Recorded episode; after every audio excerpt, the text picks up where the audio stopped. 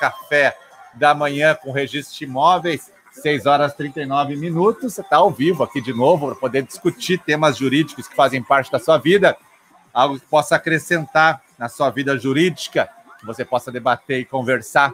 Para isso a gente faz aqui todas as manhãs essa conversa, esse bate-papo. Galera do YouTube, bom dia também. Galera daqui, 82 pessoas. Bom dia, Fernanda, terminando os exercícios. José, Macassi, Milena, bom dia, bom dia, maravilha, hein? Coisa boa ter vocês aí. Hoje é feriado aqui no Sul, deixa eu explicar, né? Feriado. Já saí antes na rua assim, tudo parado, né? Feriado. Hoje é o dia da comemora-se a Revolução Farroupilha. O Rio Grande tentou a sua independência do restante do Brasil, mas as, as tropas portuguesas foram mais fortes, né? e logo retomaram o comando. É, vê que diferença, né? É, como o exército português era forte, né? Se você olhar o lado de cada América do Sul, né, tem vários países, né? Vários, né? Do Paraguai, Argentina, Uruguai, Bolívia, vários, né? Todos eles conseguiram a sua independência da, da, da Espanha, da colônia espanhola. Mas aqui, aqui não deu, né? Tentou Santa Catarina, Rio Grande, Pernambuco, todo mundo tentou mas a, o exército português era muito forte, né? Ele conseguiu manter a unidade do seu território, até que depois o país inteiro busca a sua independência. Mas essas independências isoladas, como aconteceu do lado de cá da América do Sul, que a galera toda fala espanhol, né? Essas, porque o exército espanhol não teve a mesma força do exército português, que era, sem dúvida nenhuma, muito forte. As tropas mantiveram o seu poder aqui e hoje é um dia que se comemora o Dia do Gaúcho, hoje tem cavalgadas, tem. Tanto que na bandeira do Rio Grande do Sul está escrito República Rio Grandense, né? E dos, dos, lemas da Revolução Francesa, né? Liberdade, igualdade, fraternidade. Na, na bandeira gaúcha está humanidade, né? Humanidade, não está não tá igualdade, né? Um pouquinho diferente. Também movimentos promovidos pelos maçons da época que se reuniam e conversavam para tentar o melhor para um futuro Estado, né? E se tentou, mas não deu. Então, hoje, no Rio Grande do Sul, ainda pertence ao país, com muito orgulho, né? Muito orgulho a gente ter uma nação própria. Alguém perguntou ali mais cedo hoje? Não, são 6h37, 6h41 agora, né? Vai, vai desfilar, Eduardo? Vai desfilar? Ah, é legal, né? Pessoal que gosta, né? Sabe que eu nunca fui muito dessa lida campeira, né? Eu sempre fui um cara muito urbano, assim. Então, realmente, não. Meu filho até tentou, comprou bombacha, essas coisas. Ontem ele estava no piquete, mas não é assim a, a, a, força da tradição, né? Da família, né? A gente mas acha bonito, acho legal, acho bem, bem bacana. Muito importante. Vários estados têm esses dias comemorativos, né? E hoje é um dia clássico no Rio Grande do Sul. Tanto que é feriado, né? Nada funciona. É engraçado que é feriado aqui, não é no resto do país. Por isso que eu estava na dúvida se ia fazer a live ou não, né? Pensei, não, mas tanta gente de fora, né? Pode ter 100 pessoas agora aqui, né? Porque muita gente está se preparando para o trabalho hoje, é só no Rio Grande, o feriadinho. Artigo 5 da Constituição é um artigo maçônico, a Doralice colocou. Vou dar uma olhada depois, pode ser que sim, né? Pode ser que sim, não sei, pode ser. Vamos nessa? Mas tem bastante história maçônica em relação à, à independência gaúcha, claro, e a própria do Brasil, né? A própria do Brasil tem bastante coisa. Outros tempos. Um, recados da semana para a galera, né? Se ligar. Então, meu grupo de mentoria dos advogados vai ter aula semana que vem, dia 27 à noite, tá? segunda reunião, então, vamos fazer mentoria, eu e os advogados, sobre. Vai ser inventário extrajudicial. E a Profletícia vem para ajudar, porque eu gosto muito de ter uma tabelinha junto para trocar ideias, tá? Então a Profletícia vai estar lá 27 à noite, nossa segunda aula da mentoria para advogados. As mentorias individuais eh, seguem, a Tassiana está organizando os horários, falem com ela, né? Pessoal que que se inscreveu, que ganhou bônus, né? E sábado agora, esse sábado agora à tarde, dia 25 à tarde, 14 horas, eu vou fazer aquele bate-papo, aquele mini curso chamado O Professor de Sucesso. Lembra que eu falei para vocês que os 100 primeiros tinham direito a 100 primeiros inscritos, né? Cada vez que eu lanço o curso, dá mais de 400 inscritos. O curso está fechado agora, o pessoal está pedindo vagas. Não tem vagas, vagas só na metade de outubro. Antes tem o evento nosso Aquele a cada 60 dias. Mas aí eu tenho esse grupo de 100 pessoas que vai fazer o curso Professor de Sucesso, que é o curso onde eu vou botar numa sala do Zoom, eu e vocês, e a gente vai conversar sobre as técnicas que eu aprendi ao longo desses 10 anos de sala de aula, como eu acho que um professor deve se portar e deve conseguir conquistar os alunos. Nunca comandar, mas sim conquistar. Né? Então, as técnicas que eu acho importante e, ao mesmo tempo, a forma de se expressar, de se comunicar, de passar o conteúdo. Lembrando sempre que tem excelentes professores em todas as áreas, né? Mas no direito é uma área que é curiosa, tem bastante professor. E, e alguns professores falam muito enroscado e outros menos. Uns usam analogias, outros não. Outros são mais profundos em algumas coisas, ninguém entende nada. Tem assim, tem várias formas de dar aula, né? Usa slide, slide, outro usa resumo. Então, sábado eu vou falar um pouco sobre a minha experiência nesses 10 anos aí, tá? Sábado à tarde, então, a galera que ganhou o bônus, essa semana a gente vai começar a organizar o grupo, então, porque tem o do lançamento passado e desse, são 200 pessoas, a gente vai ficar no Zoom fechado comigo sábado à tarde, beleza? Uh, mentoria, então, individual, tá sendo tá organizando, mentoria em grupo, dia 27. Uh, o pessoal me pergunta quando é que vai abrir vagas para o curso, professor. Vagas para o curso, vagas para o curso, né? Galera que está chegando na página agora. Dia 4, 6 e 8, eu vou fazer o meu evento, aquele gratuito ao vivo, que é aquele evento que a gente se movimenta a cada 60 dias. Depois do evento, se você gostar, né, a, gente vai, a, gente tem uma previsão de 8 horas aula aí a 9, né? Outra vez foi 8 horas e meia.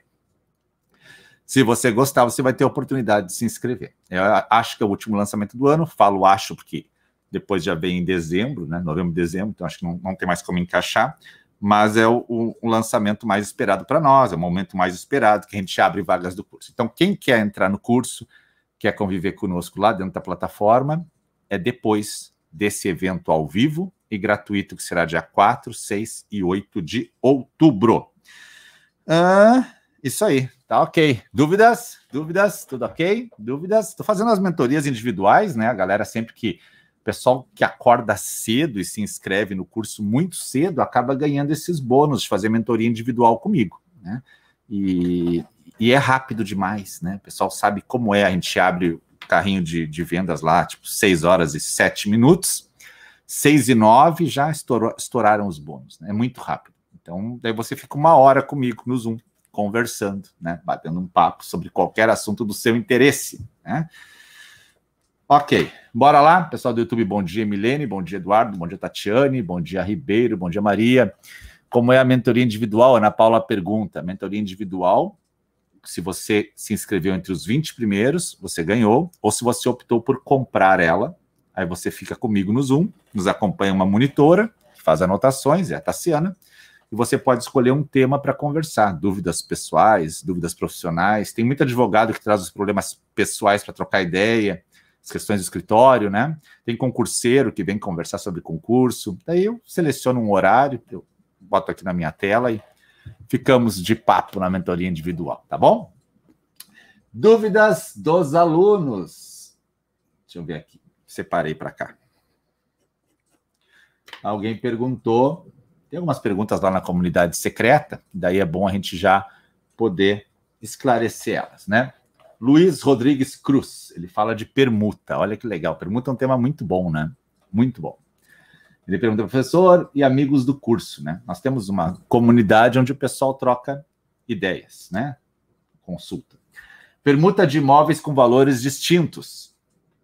Um imóvel tem o valor de um milhão e o outro tem o valor de 300 mil reais. será recolhido o ITBI de cada imóvel, com seu valor, ou recolhe o imposto da diferença de 700 mil. Olha só, já não é permuta, né? já morreu aí a questão. Meu querido Luiz, morreu aí a questão. Por quê? Permuta, ela nasce com aquela ideia de troca de dois imóveis, né? Mesmo valor, maravilha. Agora, quando há uma diferença de um valor de um imóvel, um imóvel vale menos que o outro, a gente tem que ver quanto que é a diferença em dinheiro. Se a diferença em dinheiro for maior que o bem que está sendo dado junto, tipo aqui um imóvel de um milhão, e aqui tem 300 mil, e tem mais 700 em dinheiro, isso já não é permuta, isso já é compra e venda. Porque o dinheiro prevalece sobre o outro bem que está indo junto. Tá? Então é compra e venda. A permuta é quando são dois bens. Né? Ali, como ela falou a Doralice agora, seria uma permuta com torna. Né? Permuta com torna é quando tem dois bens e tem mais um valorzinho para compensar. Tá? Agora, quando o dinheiro é mais que o próprio bem, daí a doutrina e a jurisprudência entendem que é compra e venda, porque tem mais grana no negócio. Lembra, compra e venda tem grana, na permuta tem dois bens. Agora, se vem mesclado de um lado, vem o bem e vem grana, tu tem que avaliar qual é o que prevalece. Prevalecendo o dinheiro é compra e venda. Tá? Só que tu pagou uma parte no imóvel e a grande parte em dinheiro. Prevalecendo o bem é permuta. Pagou, trocou e deu uma complementação que é a torna ou, ou reposição. É interessante a permuta no registro de imóveis. É bem interessante. Porque ela já vem lá do regulamento anterior, né? A lei 6015. Que hoje, hoje a gente entende que a permuta ela pode sofrer cindibilidade, ela pode ser cindida, né? Quando você faz a permuta no tabelionato, ganha duas escrituras, né? Duas escrituras. Eu dei meu imóvel para ti, tu deu teu imóvel para mim, né? E aí as duas têm que ir para o registro. Mas nem sempre os dois querem registrar. E aí, poderia registrar uma só? E olha que interessante isso, né? No sistema anterior, se entendia que não podia deixar de registrar as duas. Tinha que registrar as duas, tá? Quem falava isso bem era o Lisipo Garcia, que era um registrador de imóveis, que tem uma obra lindíssima, vou mostrar ela.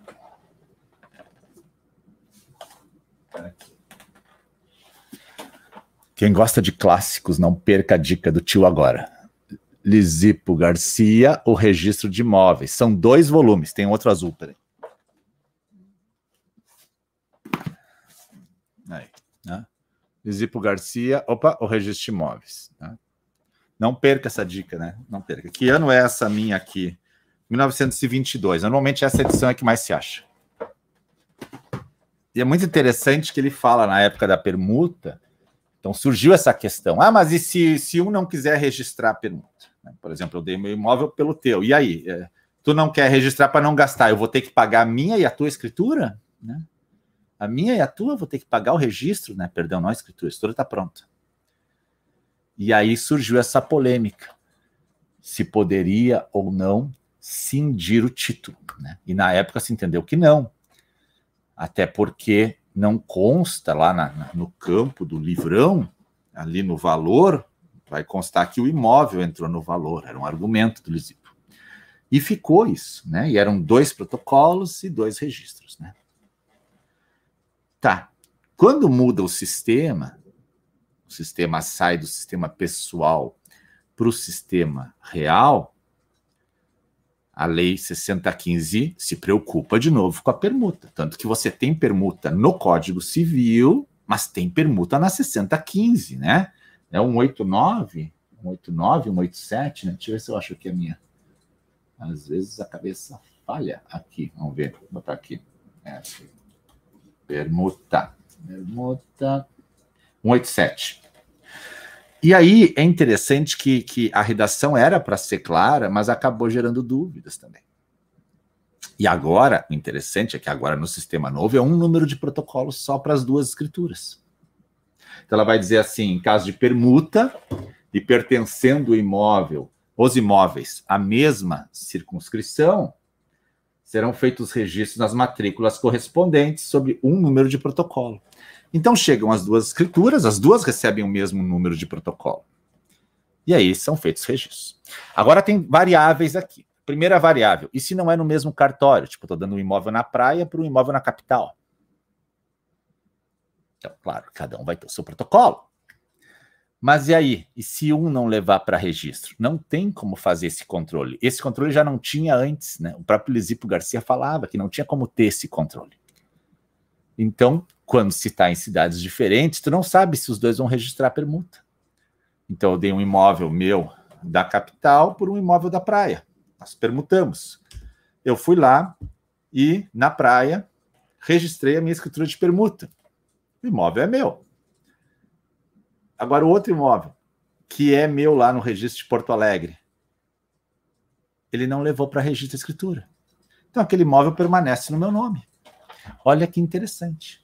Isso já ocorria no sistema anterior. E aí, é uma cindibilidade que ocorre do título, uma cindibilidade externa, né? A professora Yasmini sempre fala nas aulas dela, da mentoria para concurso, porque não tem como ter, não tem como obrigar, ah, eu tenho que registrar, e seria mais inviável ainda se eu dissesse, olha, o seu registro aqui tá, o teu título está protocolado, mas está suspenso, aguardando para ver se vai registrar lá em Porto Alegre. Né? Então não se tem esse controle da permuta. Daí começou a se desenvolver uma tese sobre isso. E quem escreveu bem sobre isso, o professor Ademar Fioranelli, e ele é citado pelo professor Sérgio Jacomino, porque quando vem a nova norma, daí a galera entende assim: não, não, não. Não pode ter cindibilidade, mantém o sistema. A galera começa a entender assim. Vários, né? Serpa Lopes, vários. Mas aí o, o, professor Ademar diz: não, mas espera aí. Se para vamos, vamos pensar, né? Se lá para fora tu não tem como ter o controle, por que, que no mesmo cartório tu vai exercer esse controle? E aí ele começa a levantar essa ideia de que dentro do mesmo cartório tu pode também não querer registrar. Então agora eu tenho dois imóveis no mesmo cartório. Fizemos a permuta no tabelionato, chegamos no registro. Quanto é o registro? Ah, é, sei lá, 500 reais, 500 reais. Ah, eu não vou registrar agora, eu não tenho os 500 reais. Poderia registrar só uma parte ou não? Só meia permuta? E o entendimento é que sim. Mas teve uma resistência, claro. E isso foi discutido em sede de dúvida com os tribunais. Primeiro na jurisprudência administrativa, depois ao tribunal em apelação e é praticamente unânime no Brasil, pode cindir a permuta.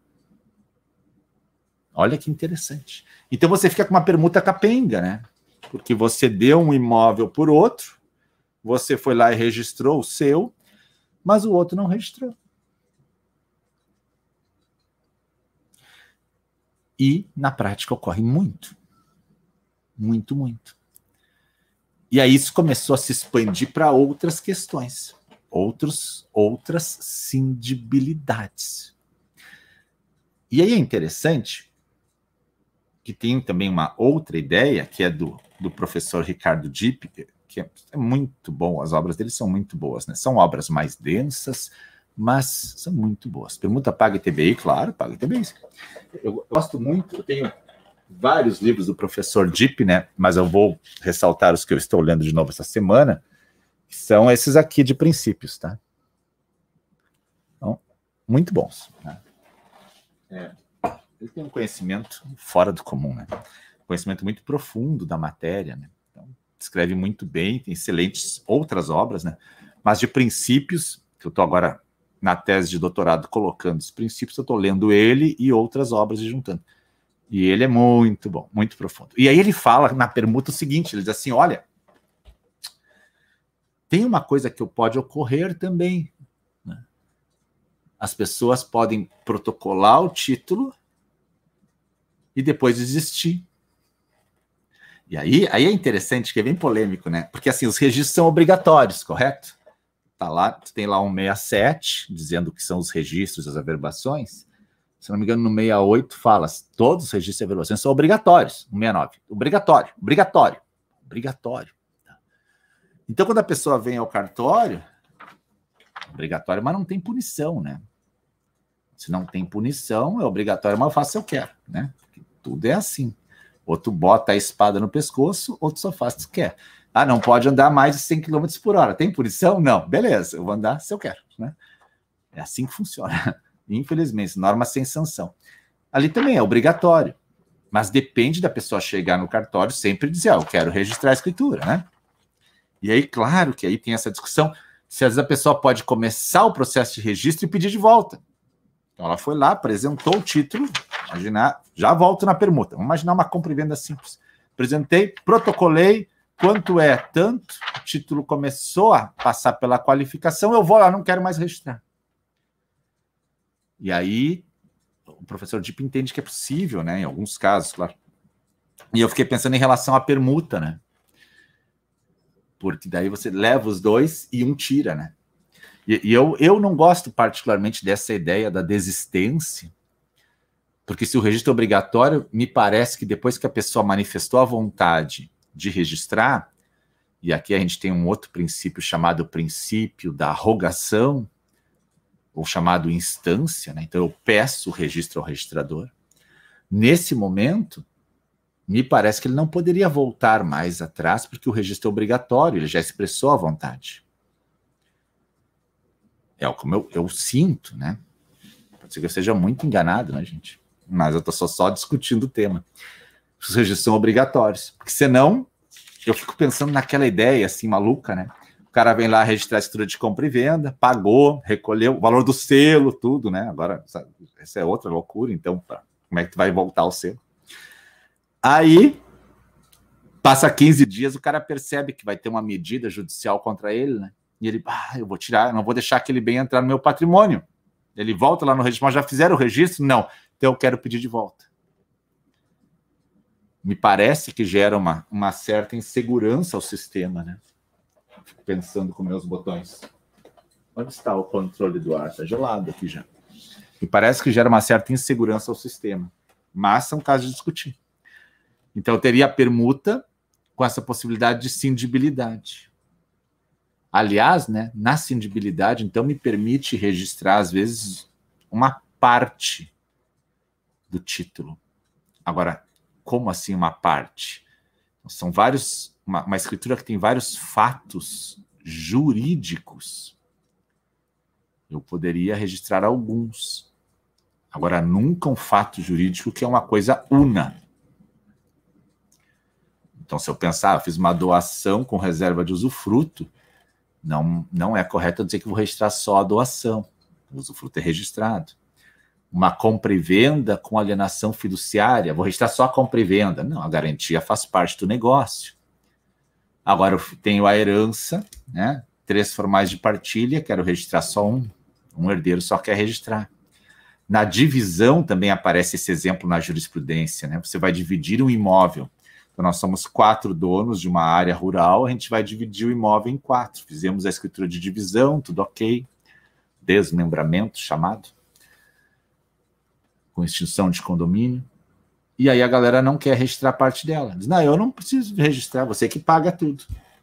E aí eu peço a cisão do título. Então eu quero registrar só a minha parte. É muito interessante, né? Não é sempre que vai se conseguir a cisão. É um caso de análise específica de cada caso. E o registro de imóveis tem isso, né?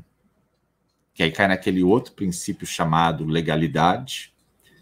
Você, claro, que não vai confundir legalidade com legalidade do direito constitucional, direito penal, direito tributário, mas a ideia é que tem que ter lei para regrar o troço, né? Sempre. E nesse princípio da legalidade, o registrador qualifica. Qualificação. E a qualificação é o quê? É ele dizer pode cindir ou não pode cindir. Aqui ele tem aquela atividade intelectual, que alguns entendem que é uma atividade que não tem nada a ver com atividade de jurisdição, de juízo. Uma atividade administrativa total. E outros entendem que é a corrente hoje dominante, numa evolução do sistema, que é um juízo. Um juízo. Um juízo de prudência, que o professor Dipp fala também.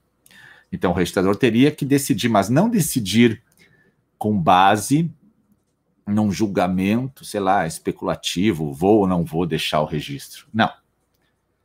Decidir se o título está de acordo com a lei. Está de acordo com a lei, vai registrar. Aí, se ele não registra, se ele não registra, então a ferramenta que o sistema coloca à disposição é a ferramenta da dúvida. Antigamente, então, o registrador dava uma nota de dúvida. Dizia, ó, oh, estou com dúvida em relação à legalidade desse título. Hoje a gente chama de nota devolutiva, né? Mas ele dará uma nota, dava uma nota de dúvida. essa dúvida, essa qualificação, ela surge com as hipotecas. O sistema começa com as hipotecas, né? Então, quando o registrador tinha dúvida se ia fazer ou não o registro da hipoteca, ele dizia: Olha, eu estou com dúvida se dá para registrar essa hipoteca ou não. E aí o, cara dizia: Não, mas pode registrar, tá ok. Dizia, não, eu estou com dúvida, né? Não, então vou fazer uma petição, tu leva ao juiz para ele esclarecer a tua dúvida. Hoje a gente chama de procedimento de dúvida, está lá no 198, né? Que é quando o registrador entende que não está bem a coisa, alinhada com a lei. Por isso que está no princípio da legalidade.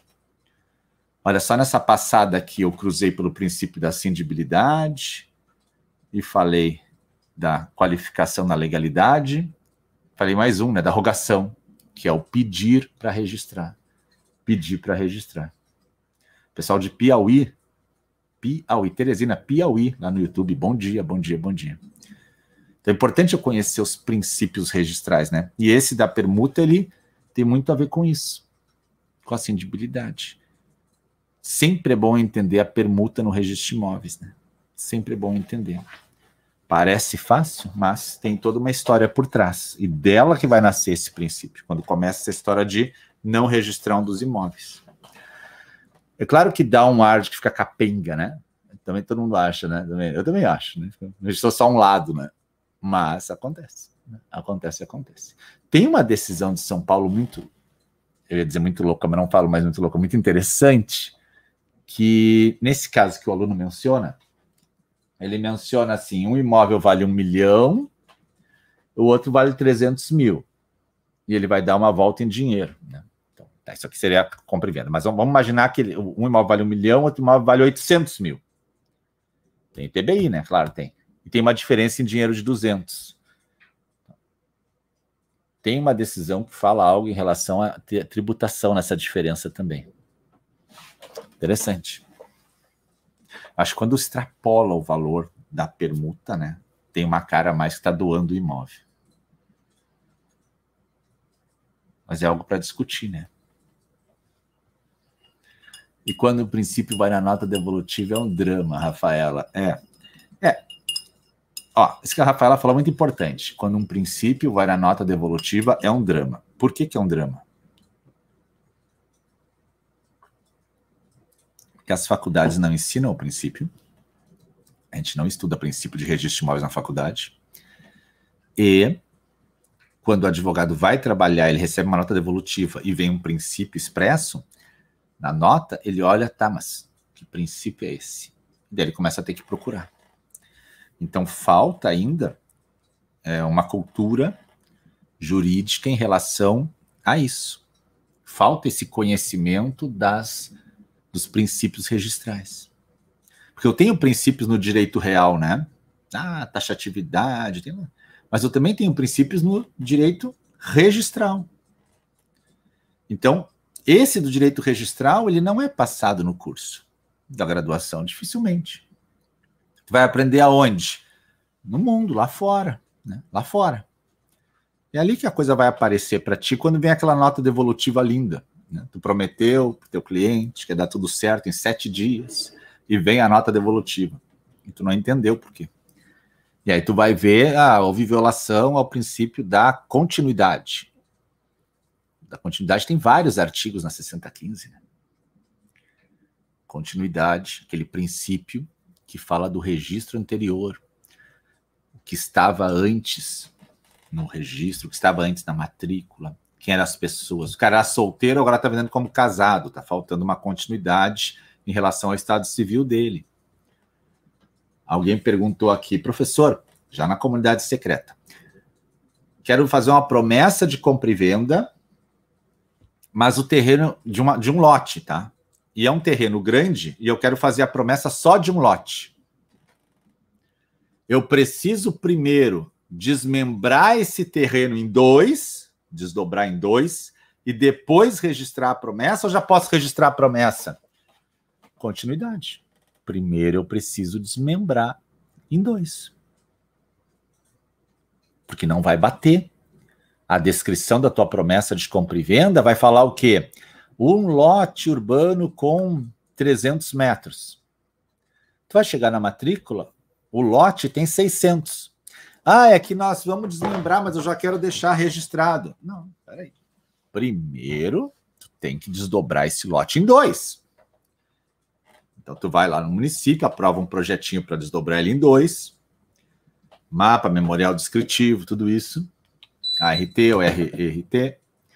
Aí você chega no registro de imóveis protocolo, o oficial qualifica, tá ok, tá ok. Daí ele primeiro separa agora em duas matrículas. Ó, isso aqui virou duas matrículas. Não vai me deixar os dois lotes na mesma matrícula, pelo amor de Deus. Lembra que tem um outro princípio chamado unitariedade da matrícula. Cada imóvel uma matrícula, cada matrícula um imóvel. Então o oficial vai pegar, ó, esse imóvel virou dois. E eu encerro essa matrícula e abro duas novas. Agora, agora que eu estou com duas novas, a promessa se encaixa. A promessa se encaixa perfeitamente. Agora a promessa vem, ó, encaixa naquele lote. Ela tem a descrição do lote. Ela está certinha agora. Então a continuidade tem, tem essa relação de tu olhar como está a situação do imóvel e das pessoas. Ah, eu estou casado na matrícula. Muito bem. Agora eu estou vendendo um imóvel e eu já divorciei e já casei de novo. E agora no título vem que eu estou casado com outra mulher. Poxa, na matrícula eu estou casado com uma, aqui eu estou casado com outra. Tá faltando uma continuidade nesse trem, né? Qual é a continuidade? É o meu divórcio, compartilha de bens, e esse bem ficou para mim. E agora eu casei de novo, e agora eu vou vender. Eu preciso ter essa base no sistema. Base no sistema. Eu tenho que saber o que tem antes para eu fazer andar para frente. Por isso que alguns falam, ah, esse princípio da continuidade também é chamado de é, disponibilidade, porque ninguém pode é, dispor mais do que tem. E outros dizem que a disponibilidade é um princípio separado. Tá? Tu vai achar sempre um, autores que falam uma outra coisa. Às vezes tem um princípio que as pessoas. Um abraço pessoal de Silvânia, Goiás. Carioca também, Rio de Janeiro. Às vezes as pessoas pegam um princípio e desmembram em dois, tá? Se a gente olhar um pouquinho mais para trás, eram um pouquinho os princípios, né? Cada dia aumenta, né? Então, esse da legalidade, por exemplo, o princípio da legalidade, porque tem a qualificação. Agora, eu já vi também, ah, tem o princípio da legalidade, mas tem também o princípio da qualificação. Acho que não. A qualificação integra a legalidade. Mas são posições que vão surgindo delimitar o que são princípios ou não, né? É que fica um pouco mais difícil. Então, posso encaixar essa promessa de compra e venda depois que você desmembrar o lote? Sim. Né? Por isso também não se admite cara sair vendendo lotes de um loteamento que ele não registrou ainda. Né? E é muito comum que no interior o pessoal o cara começa a fazer um loteamento, logo a cidade já sabe, né? Vai ser um loteamento ali, vai ser um loteamento. Então, quem já tem um dinheirinho já pensa em fazer uma aquisição. E aí o cara, o que, que ele tem? Ele tem aquela planta, aquele mapa, né? De todas as quadras, assim. Mas ele, ele ainda nem aprovou na prefeitura isso. Mas os caras já estão em cima dele. Não, esse lote é meu, não sei o quê. Não, me dá só um recibo, já vou te dar dinheiro. Então, nesse momento, ele está impedido de vender, mas as pessoas vendem. A gente sabe, a gente sabe a realidade, vende. E aí depois ele vai aprovar o projeto no município e depois ele vai ao registro de imóveis. Mas às vezes o cara é tão apressadinho que ele faz aquele recibo de compra e venda ali e ele já vai no registro de imóveis. Ah, eu já quero registrar. Não tem nada lá. Um loteamento que a gente chama de clandestino. Clandestino. Não tem nada ainda. Como é que tu já está querendo vender esse troço? Ah, mas eu vou regularizar. Não, beleza. Vai regularizar, maravilha. Quando tu regularizar, daí tu vai pegar aquela matrícula que tinha uma área de, sei lá, 10 hectares, vai registrar o loteamento ali e vai mencionar que agora dali vão sair várias matrículas. Uma para cada lote. Não me deixa esses lotes tudo dentro da matrícula mãe, né? Acho horrível isso. Joga. E aí, cada promessa vai entrar ali agora em cada lote. Beleza. Há uma continuidade toda, né? Há uma continuidade. Uma continuidade que dá a base do sistema. Deixa eu ver as perguntas que estão surgindo aqui no Instagram. Professor, num contrato particular de promessa de compra e venda, o comprador é casado pela comunhão universal. O cônjuge deve constar na promessa a que título? Não, a princípio, o cônjuge está vendendo junto. Vendendo junto. Gente, na Universal, o patrimônio acaba formando uma massa comum, salvo as exceções previstas lá 1645, não lembro agora, mas é por lá, né? 1600 e pouco. É, salvo aquelas exceções, 1460. Lá tem umas exceções que não entra a comunhão universal. Por exemplo, fideicommício. Por exemplo, bem doado com cláusula de comunicabilidade. Não vai entrar. Mas a regra é que na comunhão universal há uma comunicabilidade do patrimônio. Então, a pergunta como você fez. Ah, o cara está vendendo promessa de compra e venda. A esposa a que título? A esposa é título de dona. Dona. Dona. Salvo se tu me disser que tem uma exceção ali ao patrimônio. Né? Dona. Eu sei por que você está perguntando isso. Porque às vezes aparecem essas discussões, né? A que título a esposa está nesse documento? Ela é anuente ou ela é proprietária. Lembra que lá no 1647, lá vai falar assim, uh, que tem que ter anuência, salvo na separação total de bens, né? E tem aquela outra exceção, escondida no código, né? Que na participação final dos aquestos, se tiver previsto no pacto, também dispensa anuência. Agora, a anuência, ela é sobre bens particulares. A anuência é sobre bens particulares. Se o bem é dela, ela vai vender. Não tem que dar anuência. Vai vender. Então, anuência é uma coisa, vender é outra. Então, eu estou casado na comunhão parcial. Eu tenho um bem meu antes de casado, só meu. Preciso da anuência dela. Ah, por que, que tu, se o bem é só teu, tu tem que pegar a anuência dela? Porque eu posso ter construído alguma coisa ali. E essa construção comunica com ela. É muito interessante, né? Por isso que eu preciso da venda, preciso da, da, da assinatura para vender. Exemplo prático. Antes de casar, eu tenho um terreno. É meu. Casei na parcial. Depois de casado, a gente constrói a nossa casa ali.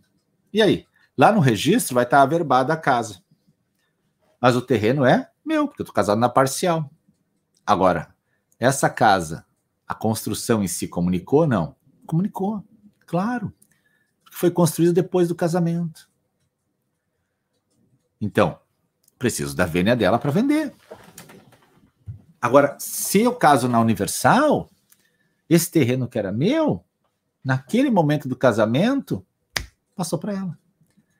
Olha que legal, né? Uma forma de transmissão da propriedade sem tributação, né? Casamento na comunhão universal, né? Por averbação se transfere o patrimônio. A averbação do casamento transmitiu bem, né? Lindo isso, né? Lindo. Ok? Bom dia, Minas Gerais. Bom dia, bom dia, bom dia. Uh, é, corporação imobiliária sem matrícula. É, tem um debate bom aí, porque alguns códigos de normas dizem para não abrir antes de estar tá pronto o prédio, né? Que aula maravilhosa, obrigado.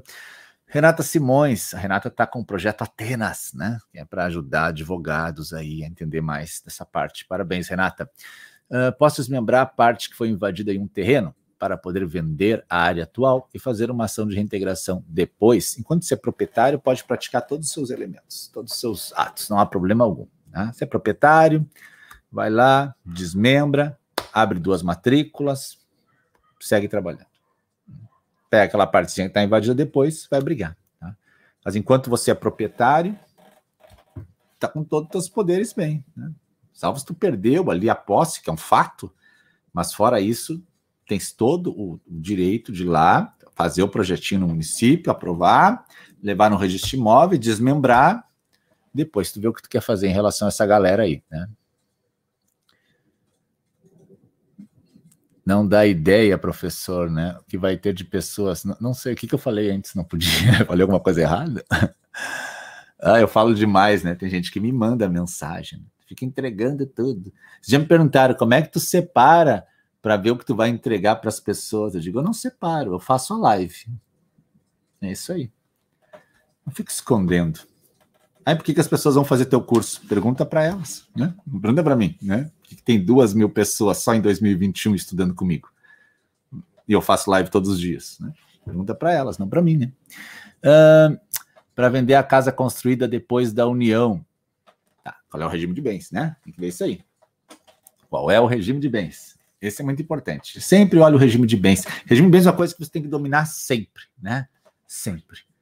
Porque ou você vai precisar do regime de bens durante o casamento, ou você vai precisar do regime de bens na hora do inventário. Tem como você não dominar regime de bens. Se você não gosta de regime de bens, precisa entender. Regime de bens é básico para isso tudo. Básico, importantíssimo. Importantíssimo. Tem que conhecer regime de bens. Deixa eu ver aqui, mais perguntas por aqui também, para eu respondendo todas que vão aparecendo. Uh, peraí. Tinha uma aqui que eu tinha separado na comunidade. Aqui. Além da decisão contida no recurso especial número tal do STJ, qual material vocês indicam para estudar argumentos de uso capião em loteamento irregular clandestino? A Thaís, querida, estou lá na comunidade secreta assim, até o pessoal escreve alguma coisa sobre loteamento, capião, loteamento clandestino, sabe? Mas não existe grande material a respeito. Tá? É importante a gente ler as jurisprudências anteriores ao recurso especial e também ao recurso especial em si. Você vai achar alguma coisa na doutrina? Vai. Mas é aquela doutrina que vai se basear toda no recurso. Né? Não existem grandes teses para isso na doutrina antes disso, dessa decisão. Então, às vezes, você tem um marco inicial, que é a decisão. Então, vai ser com base nela. Então, imprime a decisão, sublinha a decisão, pega a decisão, analisa bem, né? Para te poder saber os argumentos. Nem todo mundo lê a decisão, hein? Muita gente lê só a ementa, né? Tem que ler a decisão. Ok? Respondido aqui. Francisco Gentil, é possível suscitação de dúvida posterior ao registro? Interessante essa pergunta, né? O usuário de um serviço cumpriu todas as exigências, contudo, acha abusiva. Suscita dúvida para conferir se estavam adequadas? O procedimento de dúvida, ele é antes do registro, não depois. Né? Não depois. Então, não tem como, depois de eu registrar, pedir uma dúvida. Então, faz um requerimento pedindo alguma explicação ao oficial, não há problema algum, ele vai te explicar o que aconteceu. Mas dúvida não é o correto para isso. A dúvida, ela às vezes é de ofício pelo próprio oficial, o próprio oficial de ofício, ele vai questionar o juiz, tá? mas a lei permite, né? A lei diz, nesse caso, o oficial fará dúvida de ofício. Pronto, já vai enviar para o juiz direto. Não se aceita muito a modalidade de consulta, né? Alguns estados fazem consulta, eu fazia no passado. Hoje não se aceita mais, né? O oficial tem um, um perrengue maior, ele diz, ó, consulto Vossa Excelência, se posso proceder o registro, né? Hoje não é mais tão aceito. Mas dúvida depois do registro, não. Tem, então, você não concordou. Eu sei o que você está dizendo. Você precisava do registro, você se submeteu às exigências e registrou.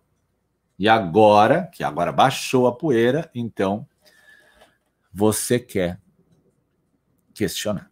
Né? Então, faz um requerimento oficial, pergunta: olha, eu cumpri as exigências tais, só que, curiosamente, tem alguma questão que eu não entendi bem, para ver o que ele vai te dizer. Né? Melhor do que tentar um procedimento de dúvida. Aqui falei a da, a da promessa de compra e venda. Pessoal, bom dia, Letícia. Uh, o imóvel era de propriedade de José e de Maria. Na sequência, foi registrado o um inventário para Pedro. por alvará judicial, uma compra e venda com alvará, né? O imóvel foi de pronto transmitido aos herdeiros, não há registro de como a propriedade foi transmitida de José para Pedro. Somente o alvará judicial. Qual o procedimento correto? O RI deve acatar a ordem ou questionar a origem em respeito à continuidade. Quando é ordem judicial, o oficial cumpre. Quando é título judicial, o oficial qualifica. É muito diferente, tá? Então, o título judicial, que está previsto lá no 221 da Lei 6015, ele é objeto de qualificação. Vem um formal de partilha, o oficial vai dar uma observada, está tudo ok. A questão tributária, tudo ok. Agora vem uma ordem judicial, ele cumpre. Né? É muito comum nas penhoras, e tem essa pergunta aqui também, né? Vem a penhora, tem o sol no rosto. Produção não está aí hoje? Produção, apareceu produção? Já tem sol, olha só, sol tá batendo no. Bom dia. Produção chegou. O sol no rosto, produção, exatamente, isso aí. Então vem a penhora e o imóvel não está mais em nome do do cara, do devedor. E aí? Que, que você faz? Você protocola, e se não é a ordem, né? Você oficia o juiz, diz: olha, doutor, né? Mesmo se é a ordem também, nesse caso eu pergunto para ele, né? Doutor, protocolei, né? Mas assim, eu tô com uma dúvida aqui, né? Oficia ele de volta dizendo que o imóvel não está mais em nome do cara. E às vezes pode ser que vá se registrar mesmo a penhora. Porque houve uma fraude, alguma questão, a penhora é mais antiga. A penhora se constitui aonde? Lá no processo. Ela não se constitui no registro. Esse é o caso de uma verbação declaratória. A penhora já ocorreu lá no processo. Então, ah, mas o cara não sabia e comprou. Pois é, então, tinha que estar ali para informar. Também dispensou todas as certidões, né? Não vai comprar o imóvel. Pergunta para o juiz: olha, já vendeu, será que assim mesmo eu vou registrar essa penhora? Quer dizer, a verbal hoje, né? Tem estado que ainda registra, né? Doralice, estou acompanhando os debates da comissão da Câmara, acho que vai mudar alguma coisa em relação aos cartórios. Eu acho que também vai mudar alguma coisa, mas não sei, nem, nem quero ler o debate, senão eu perco meu foco de vida. Continuo trabalhando, né? Às vezes a penhora vem em nome da matrícula e não do proprietário da matrícula. É, isso aí tem, e às vezes o legal também que acontece, né? Às vezes a penhora vem assim: penhore-se o lote urbano de 500 metros quadrados, da matrícula tal. Proprietário fulano de tal. Aí quando tu chega lá e pega a matrícula, aquela matrícula já foi desdobrada em duas, e são dois lotes de 250 agora. E um já está vendido para um terceiro. E a penhora chegou agora. Interessante, né? Oficial só senta para trás na cadeira. Protocola, oficia o juiz, né? Explicando da dificuldade que tá a vida. é, explica bem, né? Uh, Danilo, professor, desmembramento de imóvel rural, precisa aprovação do INCRE da prefeitura? Não. Uh, a questão do desmembramento de imóvel rural, tu vai respeitar a fração mínima de parcelamento. Isso é o mais importante, tá? Agora, eu entendo que não precisa. Né? Tem gente que entende que só pode desmembrar quando for para vender, né? Às vezes os caras querem desmembrar para dar em garantia a área específica. Outra coisa é loteamento rural, que aí sim eu preciso de autorização do INCRA. E aí tem aquela discussão que eu acho infundada ainda, né? Quando o perímetro urbano cresce, ele pega um imóvel rural e o imóvel já é urbano. E aí o proprietário desse imóvel dentro do perímetro urbano, que já é um imóvel urbano, então, na matrícula está rural. E ele quer urbanizar o imóvel. Ele quer mencionar que está urbano. Afinal, o imóvel está dentro do perímetro urbano, Está sem característica rural nenhuma, mas ainda consta na matrícula como rural. para mim, e para grande parte dos registradores, basta o documento da prefeitura dizendo que o imóvel é urbano. Mas eu sei de alguns casos que o registrador exige que o INCRA se manifeste, o que atrasa a vida de todo mundo. Né? Bah, é um horror. Porque o imóvel às vezes ainda tem o CCIR, né? Para mim, conceito de imóvel urbano é muito claro. Ele é, é, entre rural e urbano, rural é por exclusão para mim. Tá? É claro que tem aquela questão de destinação do imóvel. Beleza. Ah, eu tenho uma chacrinha dentro da cidade que eu planto milho, é rural, não quero pagar IPTU. Tudo bem, tá? Decisão do Supremo, maravilha, ok. Várias normas falando da destinação. Agora, meu imóvel é urbano. Está dentro do perímetro urbano. Ele está urbanizado e dentro do perímetro urbano. Pago IPTU. Chego lá na matrícula ainda está rural, eu quero regularizar ele. Faço mapa, memorial, prefeitura aprova, confrontantes, faço tudo, tudo que precisa. Aí exigir do INCRA alguma coisa, para mim, eu acho que é uma exigência. Não há necessidade, mas respeito sempre as posições, né? O município já disse, está dentro da cidade.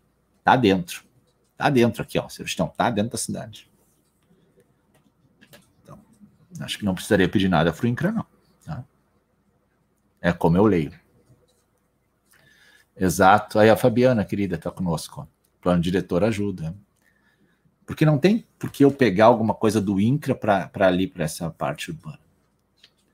Aí vai tentar pegar para ver. Daí tem que fazer um requerimento, pegar a nota devolutiva do registro, manda lá o superintendente para ele dar um parecer. Meu amigo do céu, só queria urbanizar o lote.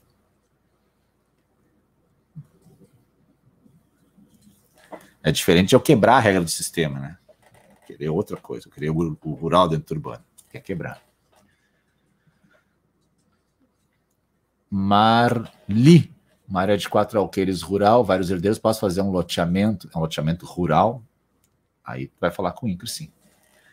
Agora, loteamento urbano, eu faço aonde? Área urbana, urbanização específica, expansão urbana. Por isso que quando as pessoas falam em regularizar chacrinhas, sempre fica aquele limbo, né? Ai, como é que eu faço, como é que eu não faço? Gente, a melhor coisa que você pode fazer na vida é pedir para o município dizer que aquela zona ali ela é de urbanização ou de expansão urbana. A melhor coisa que você pode fazer na vida. Pega uma lei municipal para isso. Tá?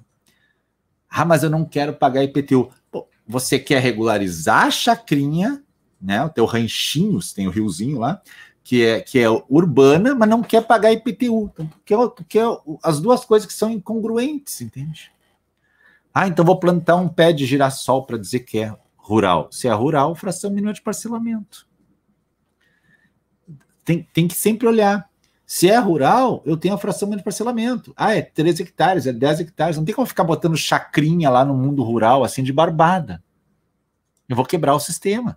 Porque tu autoriza botar umas chacrinhas rurais lá de mil metros, de 5 mil metros para ver. No outro dia, agora nós queremos calçamento. Agora nós queremos um caminhão de lixo todo dia passando aqui na frente. Agora nós queremos o quê? Mas é uma zona totalmente rural. Não é? Não era essa a ideia. Faz uma leizinha lá, e aí lá sim, nós vamos dizer uma área urbana, então, aqui, de urbanização específica. Urbanização específica, tá? Beleza. Então agora, urbanização específica, nós vamos fazer um loteamento, vamos regularizar um loteamento. Não dá para ter os dois mundos, como dizer as gurias ali. Não dá. Eu quero estar tá com tudo regular urbano, mas não quero pagar IPTU. Aliás, eu acho que essa questão de IPTU, muitas vezes, ela é mais cultural do que financeira, hein? Sabe por que cultural? Porque o cara não quer pagar IPTU só para poder dizer que não paga IPTU. Eu não pago IPTU. Eu não pago IPTU usufruo de todos os benefícios do mundo urbano, mas não pago. De mim eles não cobram. Está na hora de mudar um pouco a mentalidade. Será que é tão caro, às vezes, o IPTU para te ter o um imóvel regular, né? Na hora de mudar isso. Aí tu pega o cara que não tem registro, não tem nada. Ele quer fazer uso capião, ele paga IPTU. porque ele quer fazer os campeão. Daí ele paga, ele paga certinho. Então é, é engraçado, né? O cara às vezes está lá na matrícula, mas está irregular, a matrícula daquelas condomíniozão assim. Querem regularizar, tá na área rural. Não, não, não, vou pagar IPTU, não regulariza nada. Aí tu pega o outro, tá querendo usucapião, o cara tá em dia. Como se o IPTU fosse o fim do mundo, né? Fim do mundo, né? No interior ainda, nossa. Eu quero ter a minha propriedade regular, mas não quero gastar com IPTU, não quero gastar com advogado, não quero gastar com o corretor que vai fazer o um negócio, não quero gastar com cartório, não quero gastar com nada, só quero ter um imóvel regular. Quero que caia uma luz divina do céu e diga: tá aqui a tua matrícula, filho, vai que é tua. Não tem, né? A gente tem que ter um pouco de noção da vida. As coisas precisam organizar. Aí depois o cara morre, né, fica lá. A viúva, três filhos, um monte de recibo grampeado no outro. Dela diz: é, não estava regular o imóvel. A preocupação foi essa da tua família, né? Mara que houve expansão urbana, passei a pagar IPTU e a Receita continua cobrando ITR. Posso simplesmente não pagar mais e apresentar a defesa? Vai lá e apresenta a defesa primeiro, não deixa de pagar se eles estão te intimando, né?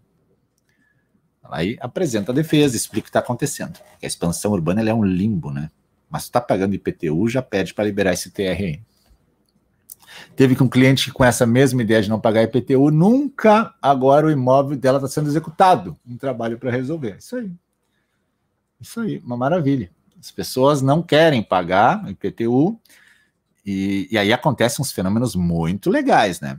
Muito legais. O cara faz um loteamento frio, bota os terreninhos tudo no mercado, ninguém tem propriedade tabular na matrícula.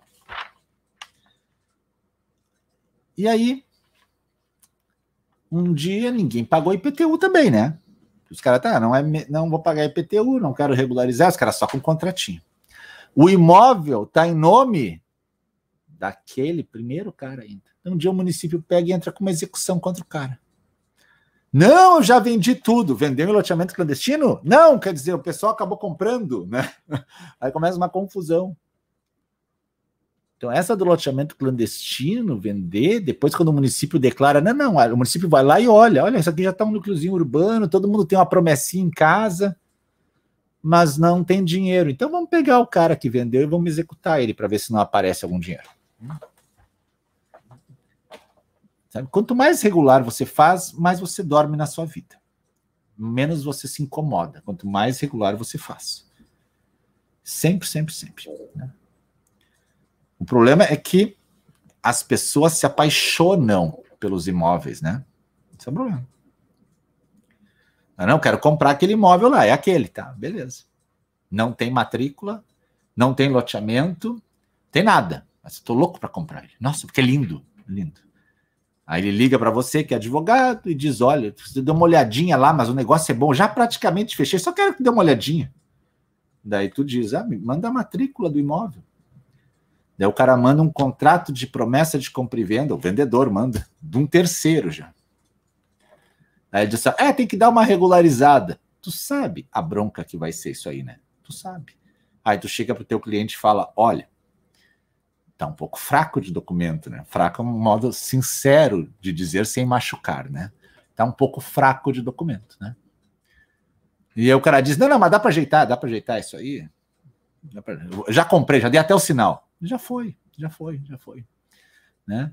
Já foi. Esses na beira do rio, então, nossa, conseguiu um imóvel na beira do rio. Só ele achou esse imóvel na vida, ninguém, né? Coisa incrível, né?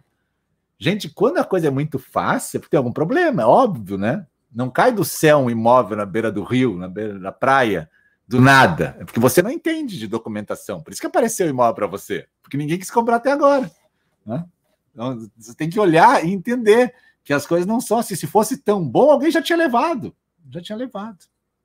Agora tem gente que gosta de comprar rolo. Eu tenho, eu tenho um amigo que adora. Eu, eu compro para desenrolar, né?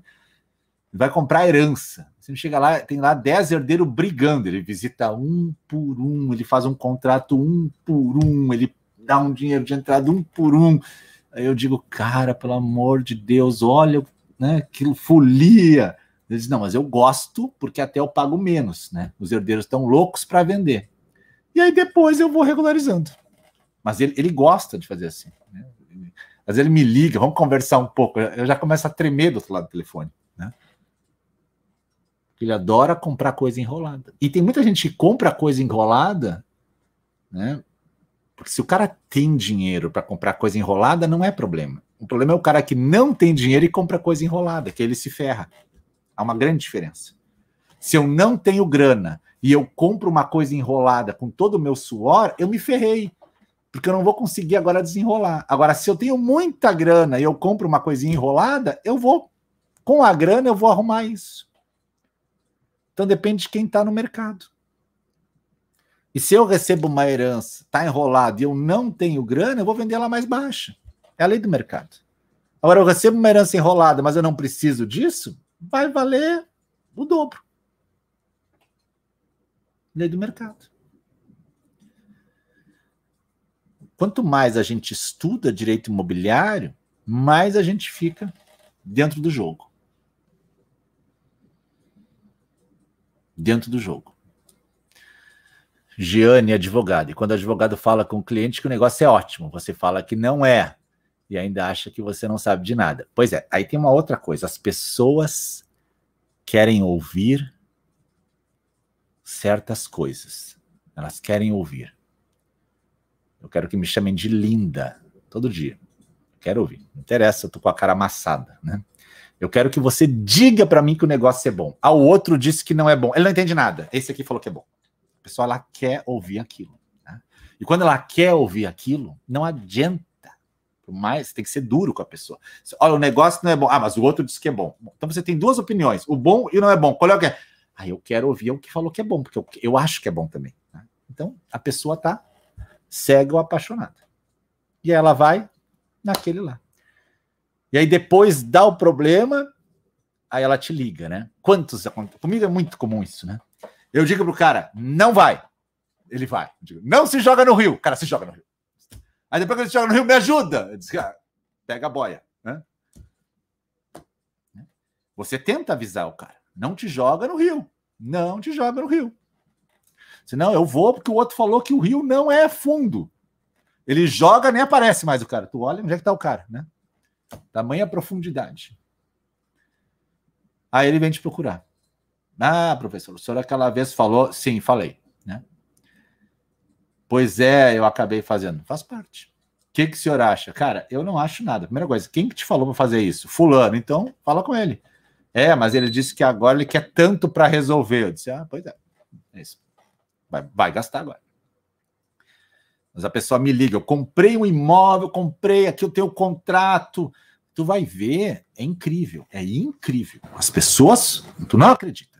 Ela comprou o imóvel de um cara. O cara não tem nada a ver com a matrícula. Nada. Nada. Se tu tentar fazer a ligação do vendedor com a matrícula, nem se tu pegar 30 parentes parecidos para tentar achar um fio da meada, não acha. Como é que o senhor está vendendo esse imóvel? Não, porque eu estou aqui. Eu estou aqui, eu estou vendendo. Fui primeiro a chegar. Uma vez eu estava na praia, deu, deu, passeando assim, eu cheguei numa prainha não vou dizer aonde, tá? Mas era assim uma praia bem deserta. E tinha um cara lá, né? E aí eu, eu disse: ai, que lugar bonito. Sim, eu que achei. sensacional, sensacional. Eu que achei, eu que achei. Agora eu vou fazer um bar, vou botar um deck aqui. Eu que achei, eu que achei aqui, eu que achei. Disse, não, tá bom, tá bom, tá bom. O que que tu vai dizer, né? Daqui a pouco esse eu que achei já tá vendendo por contratinho. E o pior, tem gente que compra. Tem gente que compra. O cara compra. O cara compra. Ele compra. Então as pessoas quando chegam para mim às vezes de inúmeros lugares, né? Me ligam às vezes também da praia sobre isso. Eu comprei, eu tenho um contrato. Como se o contrato fosse assim, troço mais. Mas o cara que vendeu, ele não está em nenhuma linha em relação à matrícula, nada. Mas ele vendeu. Porque ele estava lá. E as pessoas compram. E aí depois, a última fronteira que elas vêm assim, com, a, com, a, com o escudo e a espada, elas chegam e dizem para o advogado assim, ó, mas dá para fazer uso capião, né? Como se fosse uma obra mágica do mundo. Sabe? Daí pergunta, olha, vamos ver, né?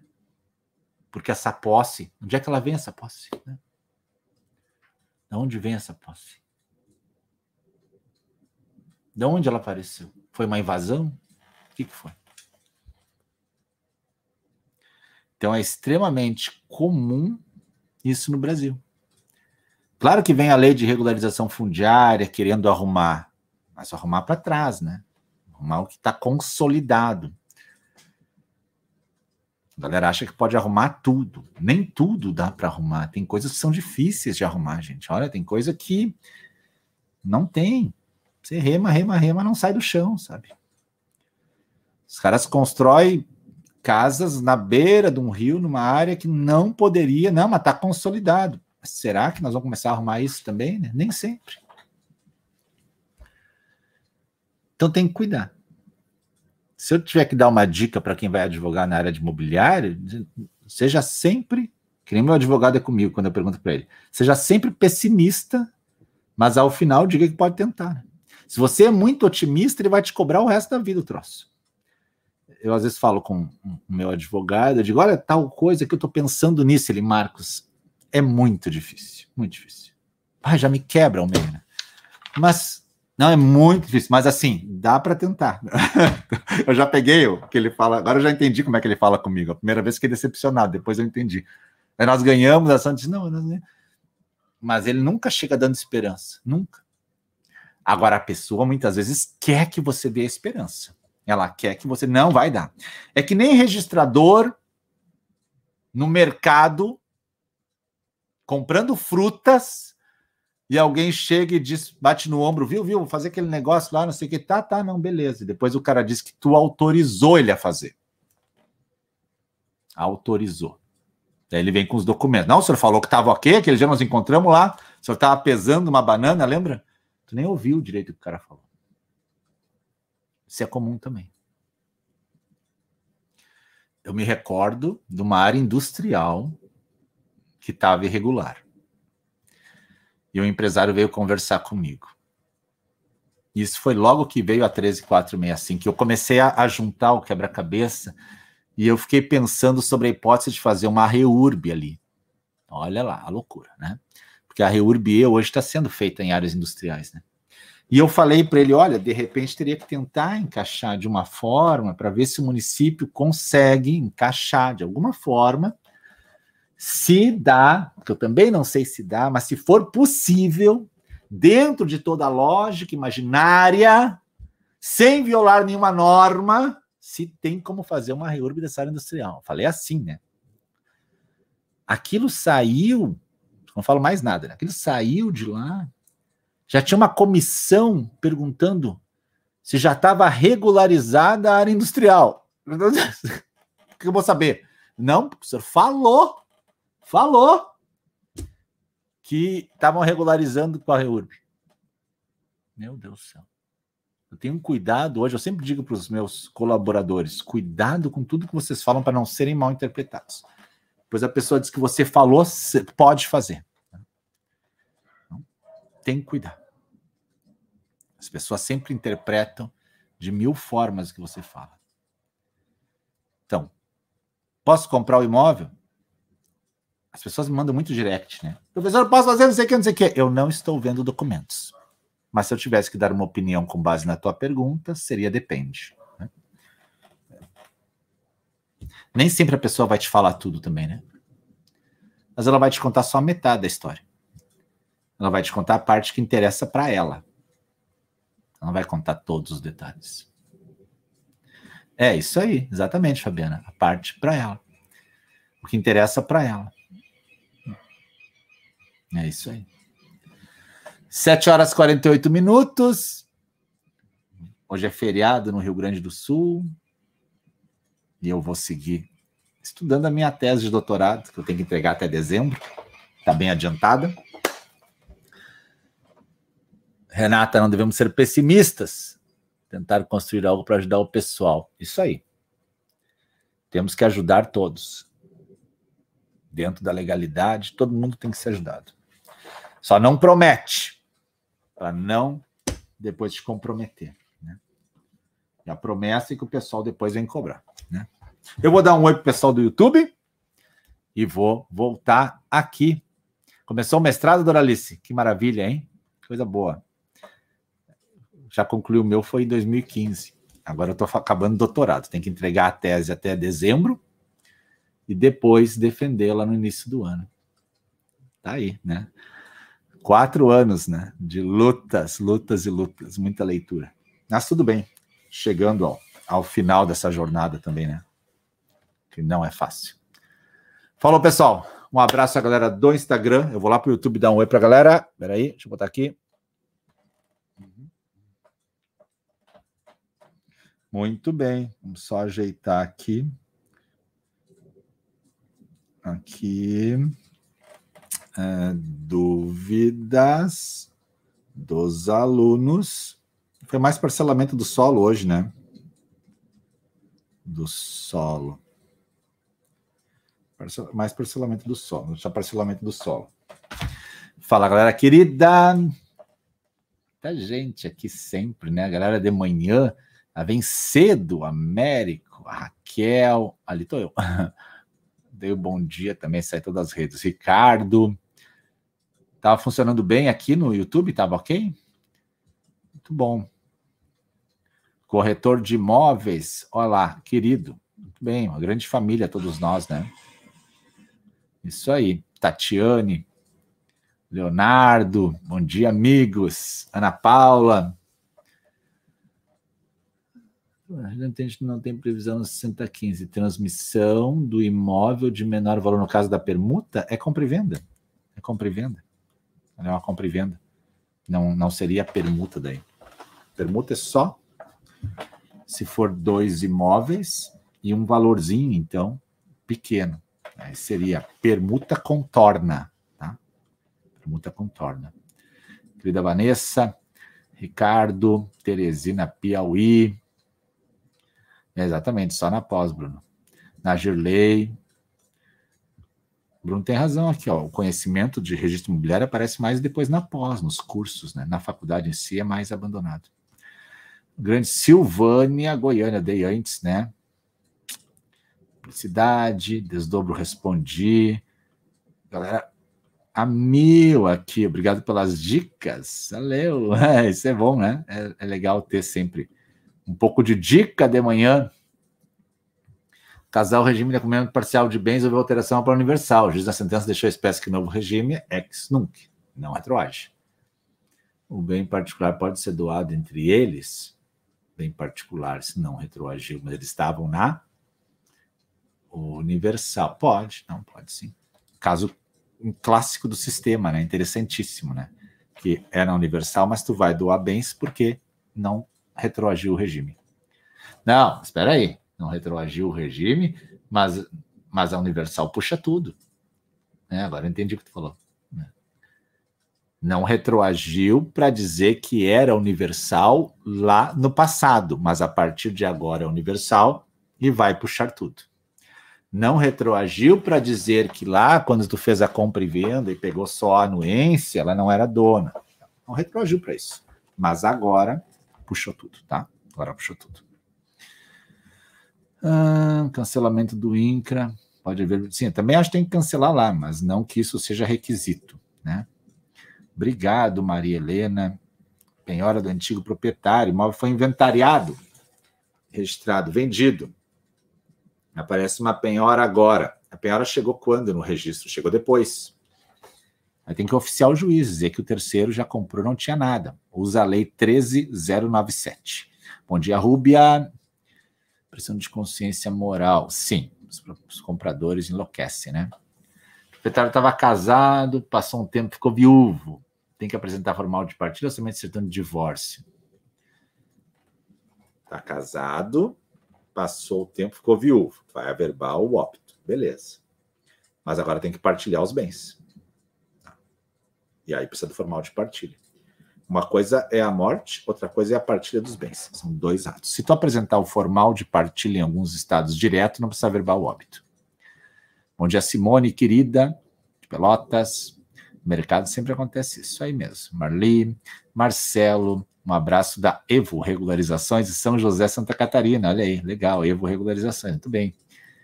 Iniciando meus estudos no mestrado, Doralice. Advocacia extrajudicial forma de prevenção e solução de conflitos. Está bem na moda isso aí mesmo, legal. Pessoal, dá like no vídeo, divulga o canal. Obrigado, Simone, querida, muito obrigado. Deem like, sim, divulguem o canal, que a gente vai fazendo sempre mais e mais material. Curta, né? Curta aí, que a gente sempre pode, todo dia, trazer alguma informação importante para você.